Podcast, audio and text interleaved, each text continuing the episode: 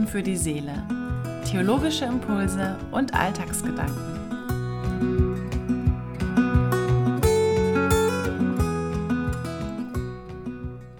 Seit so vielen Wochen dauert nun schon der russische Angriffskrieg gegen die Ukraine an.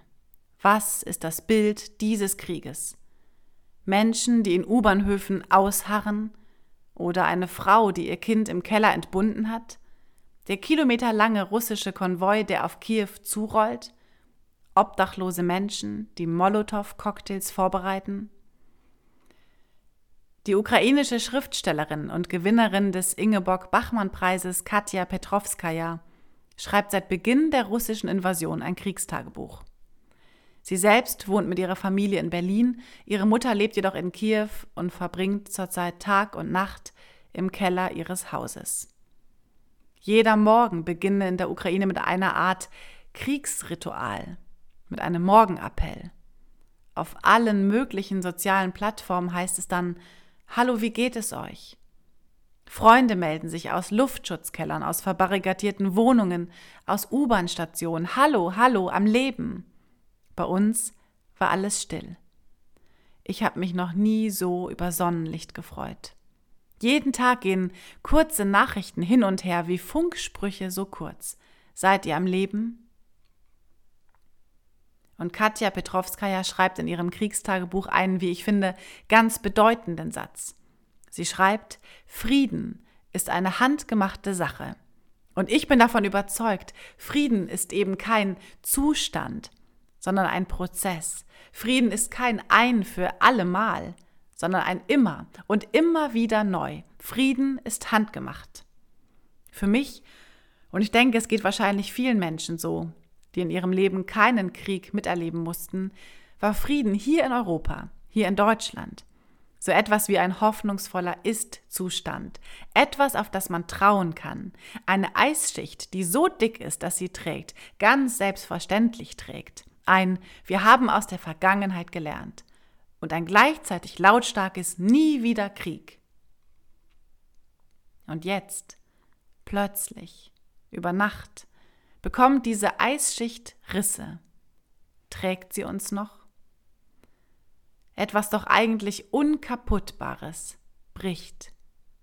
Über Nacht ist die Welt eine andere geworden. Und über Nacht hat sich unser so vertrautes Weltbild auf den Kopf gestellt. Und wir verlieren den Kontakt zum Boden und taumeln voller Angst und Sorge und Trauer und Wut in der Luft. Frieden ist handgemacht. Das Einstehen für den Frieden ist so eng verwoben in die Identität, in die Wurzeln des Christentums. Paulus beginnt jeden Brief mit dem Wunsch, Gnade sei mit euch und Friede von Gott, unserem Vater und dem Herrn Jesus Christus. Und ich habe diesen Satz eigentlich bisher immer so überlesen und jetzt lese ich ihn anders. Was bedeutet es, wenn Paulus den Menschen zuallererst Frieden wünscht, bevor er überhaupt mit dem Inhalt des Briefes beginnt? Ganz sicher ist der Wunsch oder das Friedensappell mehr als eine Formel oder Floskel, es ist die DNA des Christentums. Und dieser Friede, der höher ist als alle menschliche Vernunft, ist nicht von dieser Welt, ist kein politischer Friede, sondern ein göttlicher Friede. Und doch ist er nicht losgelöst davon, was auf der Erde geschieht. Im Johannesevangelium gibt Jesus seinen Jüngern vor seinem Tod ein Versprechen. Den Frieden lasse ich euch, meinen Frieden gebe ich euch.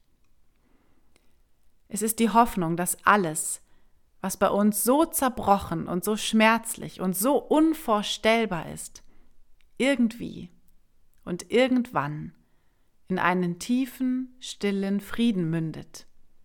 Ein Frieden, der nicht von dieser Welt ist und der höher ist als alle unsere Vernunft.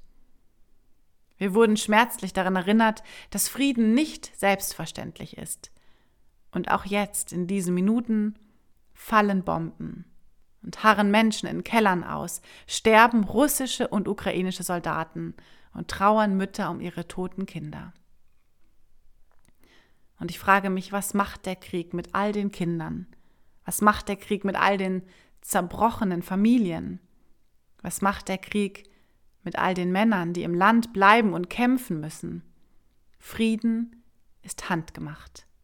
Jeder und jede einzelne von uns kann für den Frieden einstehen, kann unterstützen auf so viele verschiedene Arten und Weisen. Und ich möchte jetzt schließen mit einem Gebet, das schon über 800 Jahre alt ist und das, wie ich finde, erschreckend aktuell ist. Es ist ein Gebet von Franz von Assisi. Herr, mach mich zu einem Werkzeug deines Friedens, dass ich liebe, wo man hasst, dass ich verzeihe, wo man beleidigt, dass ich verbinde, wo Streit ist, dass ich die Wahrheit sage, wo Irrtum ist, dass ich Glauben bringe, wo Zweifel droht, dass ich Hoffnung wecke, wo Verzweiflung quält, dass ich Licht entzünde, wo Finsternis regiert. Amen.